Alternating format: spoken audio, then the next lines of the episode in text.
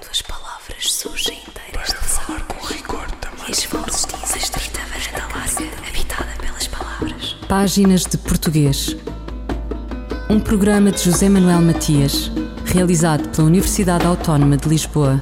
Uma estrita varanda larga, habitada pelas palavras. Para falar com rigor da máquina do mundo. Quando as palavras surgem inteiras das águas e as vozes dizem os nomes na casa da língua. Para que serve a caprichosa primavera quando há futebol, pandemia e vacinação? Fora do jogo mediático, pode servir para que especialistas de Portugal, do Brasil e da Grã-Bretanha se tenham reunido em Coimbra para o terceiro Simpósio Internacional sobre o ensino de português como língua adicional no terceiro Cinepla. O encontro organizado pelo Centro de Estudos de Linguística Geral e Aplicada Selga Iltec, da Universidade de Coimbra, a Faculdade de Ciências Humanas da Universidade de Westminster e o Instituto de Letras da Universidade Federal do Rio Grande do Sul, no Brasil. E ainda se pode ouvir o eco do que se disse na Academia entre 16 e 18 de junho de 2021. Afinal, o que é a língua adicional? Que diferenças, se existem, com o ensino de português língua estrangeira? A resposta da linguista Sandra Duarte Tavares. Antes de conhecermos o conceito de língua adicional, vamos primeiro refletir sobre o conceito de língua.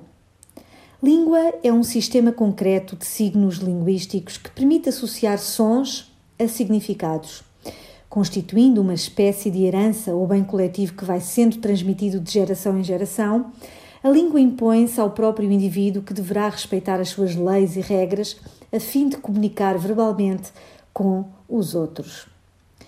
Começamos por perceber a diferença entre língua materna e língua segunda. Língua materna é a língua que o indivíduo adquire ao longo da sua infância de uma forma natural e espontânea. Por exemplo, o português, o inglês, o francês. Em Portugal, a maioria dos portugueses aprendeu a falar a língua portuguesa em primeiro lugar na infância. Esta é, portanto, a sua língua materna. No entanto, por diferentes razões, como por exemplo devido à emigração, muitos filhos dos nossos emigrantes aprendem como língua materna a língua do país onde nasceram e onde vivem, e aprendem a língua materna dos pais, o português, como língua segunda. O português é também língua segunda para muitos habitantes dos países da CPLP, pois as suas línguas maternas são outras, os crioulos. Em relação aos conceitos de língua adicional e língua estrangeira. Como nota prévia, importa referir que não existe consenso entre os investigadores sobre o termo língua adicional e o conceito que esse termo designa. Há autores que defendem que o termo língua adicional pode ser aplicado a qualquer língua que não seja a língua materna de uma pessoa, uma língua segunda, uma língua estrangeira, uma língua de herança. É qualquer língua que é aprendida em agregação à língua materna. Por exemplo, em Portugal, a língua oficial é o português e é a língua materna de muitos portugueses, portanto, quaisquer línguas além do português aprendidas por uma pessoa são consideradas línguas adicionais. Outros autores fazem uma distinção entre língua adicional e língua estrangeira, referindo que a língua estrangeira é qualquer língua que não faz parte do convívio social de uma pessoa, enquanto a língua adicional é uma língua que se faz relevante, constituindo-se como um recurso útil e importante para a participação em práticas sociais contemporâneas. E essa língua, que se faz relevante, uma vez que é usada também no dia a dia pelas pessoas, deixa por isso de ser estrangeira, passando a ser adicional. A partir do momento que alguma língua estrangeira começa a ser usada e a fazer parte do cotidiano e convívio social de uma pessoa, ela deixa, segundo alguns autores, de ser uma língua estrangeira, tornando-se língua adicional. Portanto, para alguns autores, uma língua adicional é a evolução do termo língua estrangeira. Sandra Duarte Tavares sobre português como língua adicional e português língua estrangeira. Paulo Feitor Pinto, da Associação de Professores para a Educação Intercultural, CELGA e TELC, participou neste simpósio refletindo sobre português, língua pluricêntrica, teoria e realidades. É uma língua com potencialidade para ser uma língua pluricêntrica, na medida em que, exatamente de acordo com a teoria de que falei, para ser possível que uma língua seja pluricêntrica, tem que ser uma língua oficial em vários países diferentes, onde é falada de maneira diferente. E, portanto, nesta medida, o português é a língua oficial em vários países em que é efetivamente falada e em que tem características diferentes. Portanto, eh, é, é, é uma língua, eh, do ponto de vista sociolinguístico, digamos, já pluricêntrica. Quando falamos no, no pluricentrismo, nesta perspectiva de que falamos mais agora, é no sentido de legitimar, de reconhecer que essa realidade existe. E, portanto, eh, desde logo, uma das questões que se, coloca é reconhecer que todas estas normas, as que já estão mais afirmadas, as menos afirmadas, digamos assim, têm eh, igualdade linguística, têm legitimidade eh, de existência e de ter as suas gramáticas e os seus dicionários, digamos assim. Portanto, o português é uma língua potencialmente pluricêntrica, mas cujo pluricentrismo em pé de igualdade ainda é uma construção que está a pretender agora começar, diria eu. Neste momento, podemos dizer então que a língua portuguesa é mais bicêntrica, mais centrada em Portugal e no Brasil? Sim, durante o século XX tem sido uma, uma, uma, uma, língua essencialmente bicêntrica. Portugal e o Brasil são os dois únicos países que, eh, da CPLP que têm gramáticas e dicionários que descrevem a sua variante, embora eh, em alguns outros países, nomeadamente em África, já, já haja algumas descrições desde, desde as últimas décadas do século passado, e, portanto, onde já estão a emergir eh, eh, essas normas, ainda de uma forma mais incipiente, diria eu, que é o caso, em particular, de Moçambique, onde, onde os trabalhos sobre o, o português de Moçambique estão muito mais desenvolvidos, mas também de Angola e, mais recentemente, São Tomé, que são também eh, eh, os países africanos onde potencialmente mais, mais facilmente, e já está a verificar se se desenvolverá uma norma do português, porque o português é uma língua muito falada nesses, nesses, nesses três países. E o que é que está a ser feito para que essas normas sejam cada vez mais implementadas? O, o nível de implementação de, das normas, eh, até mesmo no Brasil, não é pleno. Há uma discussão, tanto, tanto quanto sei, eh, sobre a norma de referência das escolas brasileiras e não é consensual na sociedade brasileira que a norma seja a norma culta brasileira.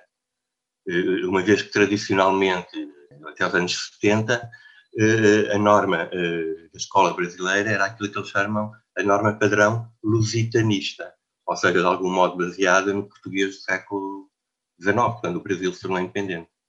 Isto, isto para dizer que mesmo em Portugal, atualmente surgiu uma questão imprevista nestas questões do pluricentrismo, que é, hum, quando falamos em pluricentrismo, pensamos no português no mundo, no estatuto da língua no mundo, digamos assim, nos vários países.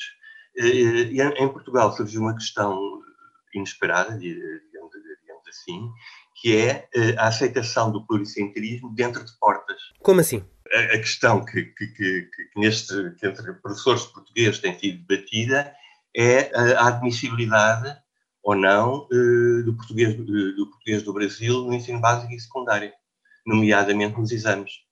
Ou seja, eh, eh, começámos a olhar para esta questão do pluricentrismo olhando a nível mundial, dos vários, das várias normas que emergem no mundo, mas não tínhamos pensado eh, na questão eh, de como é que depois aceitamos as normas no mundo inteiro, como é que lidamos com elas internamente. Mas isso é possível? Ou seja, os professores em Portugal e no Brasil estão preparados para isso? Ainda não sei dar uma resposta, uma resposta, uma resposta definitiva, digamos, eh, mas efetivamente esta questão do pluricentrismo debate-se entre esta. Cada país vai ter uma norma e cada falante é obrigado a uma norma, ou vamos livremente saltitar entre normas, digamos assim, se, assim se pode dizer. Eh, em, em, última análise, se a cada país tiver só uma norma, nós os dois não podemos, se usarmos coisas da norma que não é a de Portugal, estamos a falar português eh, incorreto.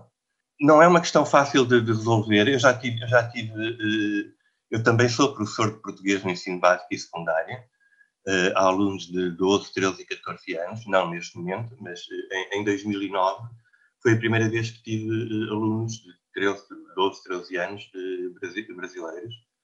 E, e, e, essa questão na altura levantou-se, não é? E, portanto, o que eu fazia do meu conhecimento que tenho eh, de norma brasileira, que não é pleno, o que eu fazia nos trabalhos escritos, na oralidade não dizia absolutamente nada, nos trabalhos escritos assinalava a norma, a norma brasileira, mas não penalizava por escrever em português do Brasil, percebe? Uh, neste momento, põe-se a hipótese de, nos exames nacionais, nomeadamente no 12 ano, dos alunos que escrevem na norma, em que, que são fluentes na norma brasileira, serem penalizados por isso. O que, neste contexto do pluricentrismo, é uma coisa um bocado contraditória.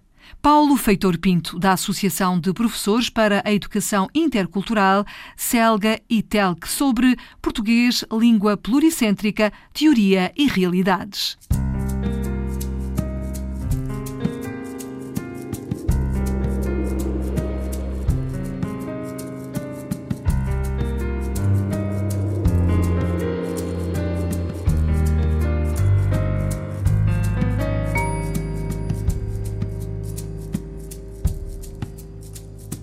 Quando te der saudade de mim, quando tua garganta apertar, basta dar um suspiro que eu vou ligeiro te consolar.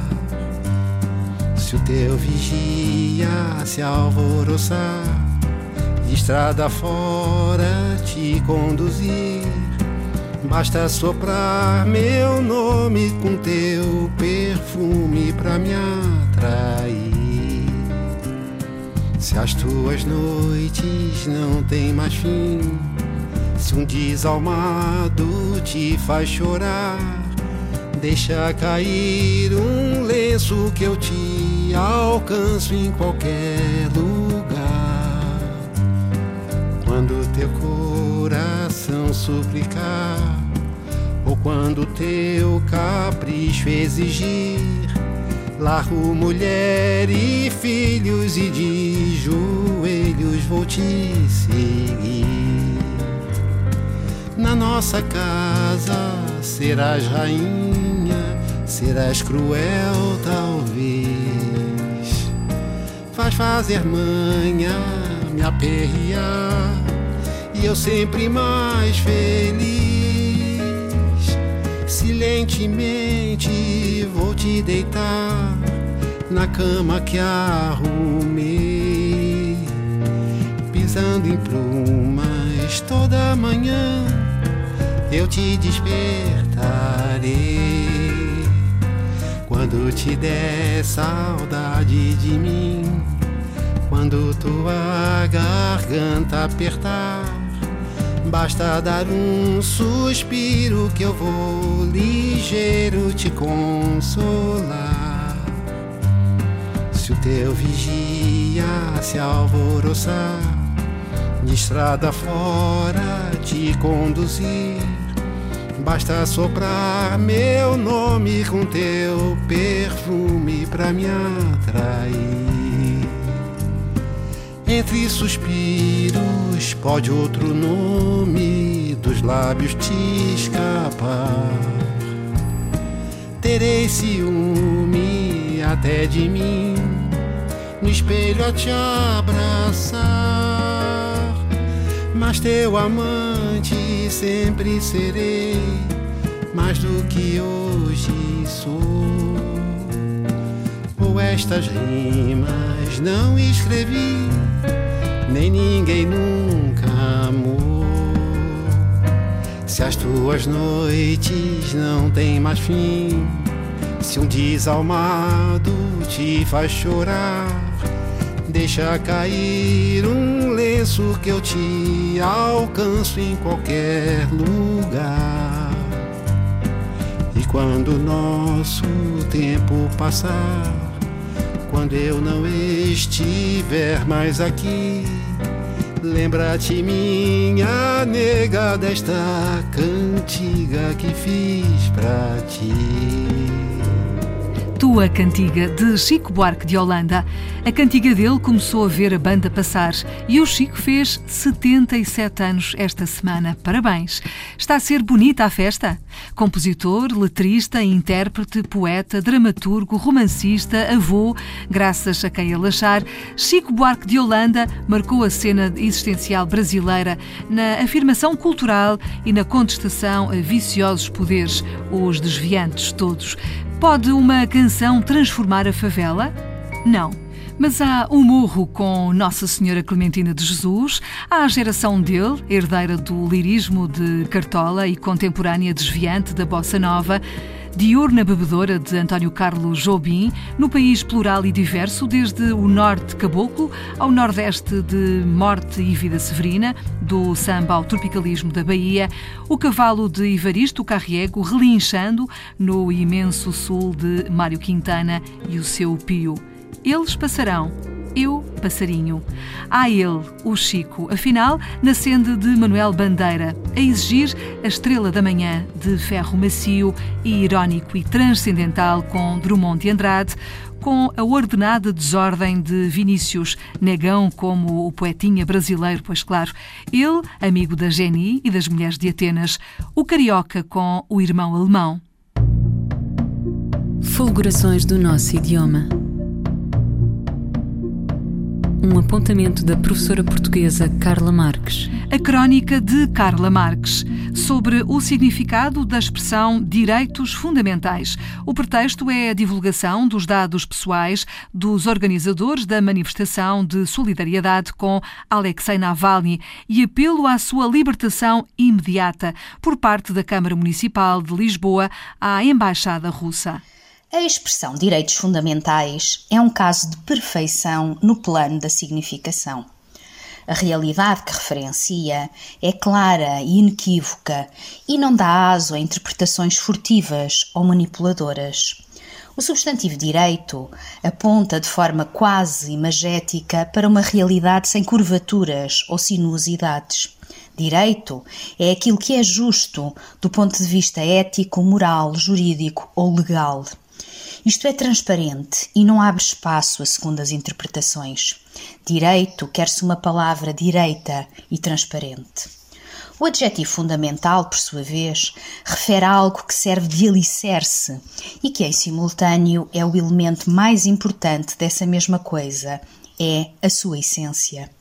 É deste modo que a expressão direitos fundamentais descreve uma realidade na qual existem posições jurídicas que defendem os valores e interesses mais básicos de qualquer pessoa, independentemente da sua nacionalidade, credo ou convicções. Entre estes direitos fundamentais estão, naturalmente, o direito à liberdade e à segurança, o direito à participação pública ou à liberdade de expressão. E é porque estes direitos são fundamentais que apontar e identificar quem os usa numa manifestação, por exemplo, é querer considerar estes mesmos direitos dispensáveis. Mas os direitos não podem ser feitos à medida do jeito que dão. A sua verticalidade não é moldável e o que é fundamental nunca pode passar a acessório sob pena de fazer ruir todo o edifício. Ainda não é tarde para pensar nisto. Carla Marques, os passos em volta dos direitos fundamentais. Quantas palavras? Ainda a conversa com o professor Paulo Feitor Pinto sobre o simpósio de Coimbra, tema que abriu esta edição de Páginas de Português, ou a arte de cavalgar todos os recursos para uma estratégia do nosso idioma como português, língua pluricêntrica. Paulo Feitor Pinto. Comparar o português com o inglês é sempre muito difícil, porque a maneira como os anglófonos, os anglo-saxónicos encaram para a língua é muito diferente. Desde logo, o Reino Unido e os Estados Unidos não têm língua oficial. Portanto, quanto mais norma oficial, nem ortografia oficial, não tem essa maneira de, de olhar para as coisas. Nós temos tudo oficial e isso dificulta-nos muitas coisas.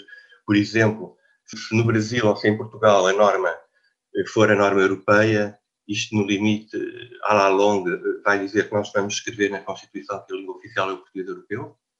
Ou os brasileiros vão dizer que é o português brasileiro? Ou os angolanos o português angolano? Não é fácil. E como é que então poderá ser resolvida essa questão? Não sei, tanto, tanto, daí o interesse, diria eu, do, do seminário do Cinep na, na quarta, quinta e sexta-feira. Ou seja, como eu dizia no início, esta a realidade não é nova, ou seja, havia vários países que falam eh, português, que é a língua oficial e que é diferente, já é uma realidade que existe, não é? Por menos há 200 anos, no caso do, do português de Portugal e, e, e do Brasil. Uh, no entanto, uh, uh, a articulação deste, desta realidade com, com, a política de, de linguística é uma coisa que está a ser debatida, que ainda não, ainda não sabemos como é, que, como é que funciona. Na sua perspectiva, qual será o papel do ILP nesta matéria? Não, o Instituto Internacional da Língua Portuguesa tem feito, é a única entidade, digamos, no contexto da CPLP, que tem feito, nomeadamente, o portal de, de professor de português, língua estrangeira, língua, língua segunda, tem sido desenvolvido pelo ILP. É um portal de, com, com, materiais didáticos para ensino do português, língua não materna, língua adicional, língua segunda, em que há materiais feitos nos, nos, vários países em que o português é a língua oficial. Portanto, tem materiais de Portugal, eh, feitos por portugueses, de, de brasileiros, moçambicanos, timorenses, e, eh, mais interessante do que isso, diria eu, também tem roteiros, propostas de roteiros de utilização de, de, das unidades, que propõem unidades de várias origens. E, portanto, um bocado como eu dizia há pouco, se isto do pluricentrismo é fazermos as, as, tornar as, as, normas eh, uma coisa estanque ou uma coisa que interage. E, portanto, neste portal uh, do professor de português, língua estrangeira, língua segunda do IUP, há, há estas duas coisas, ou seja, há unidades pluricêntricas, digamos assim, portanto, para utilizar na aula de português língua não materna, mas também há propostas de roteiros que utilizam várias unidades de, de, das várias centralidades, digamos assim, para, para manter a terminologia. Paulo Feitor Pinto, sobre políticas e práticas para situar o português como língua pluricêntrica, uma das dimensões abordadas no terceiro Simpósio Internacional sobre o ensino de português como língua adicional, realizado em Coimbra de 16 a 18 de junho de 2021. Eu, El Rei, faço saber aos que este alvará virem que hei por bem me apraz dar licença a Luís de Camões para que possa fazer imprimir nesta cidade de Lisboa uma obra em octava rima chamada Os Lusíadas. Estante Maior, em colaboração com o Plano Nacional de Leitura. A mais perfeita imagem de Ana Luísa Amaral. Se eu varresse todas as manhãs as pequenas agulhas que caem deste arbusto e o chão que lhes dá casa, teria uma metáfora perfeita para o que me levou a desamar-te. Se todas as manhãs lavasse esta janela e no fulgor do vidro, além do meu reflexo, sentisse distrair-se a transparência que o nada representa, veria que o arbusto não passa de um inferno, ausente o decassílabo da chama. Se todas as manhãs olhasse a teia a enfeitar-lhe os ramos, também a entendia. A essa imperfeição de maio a agosto que lhe corrompe os fios e lhes desarma a geometria. E a cor? Mesmo se agora visse este poema em tom de conclusão, notaria como o seu verso cresce, sem rimar, numa prosódia incerta e descontínua que foge ao meu comum o devagar do vento, a erosão. Veria que a saudade pertence a outra teia de outro tempo, não é daqui, mas se emprestou a um neurónio meu. Uni a memória que teima ainda uma qualquer beleza, o fogo de uma pira funerária, a mais perfeita imagem da arte e do adeus. Poema do livro A Arte de Ser Tigre, de Ana Luísa Amaral, na voz da atriz Maria Henrique. A autora de What's in a Name acaba de ser galardoada com o Prémio Rainha Sofia de Poesia Ibero-Americana, atribuído pelo Património Nacional Espanhol e pela Universidade de Salamanca.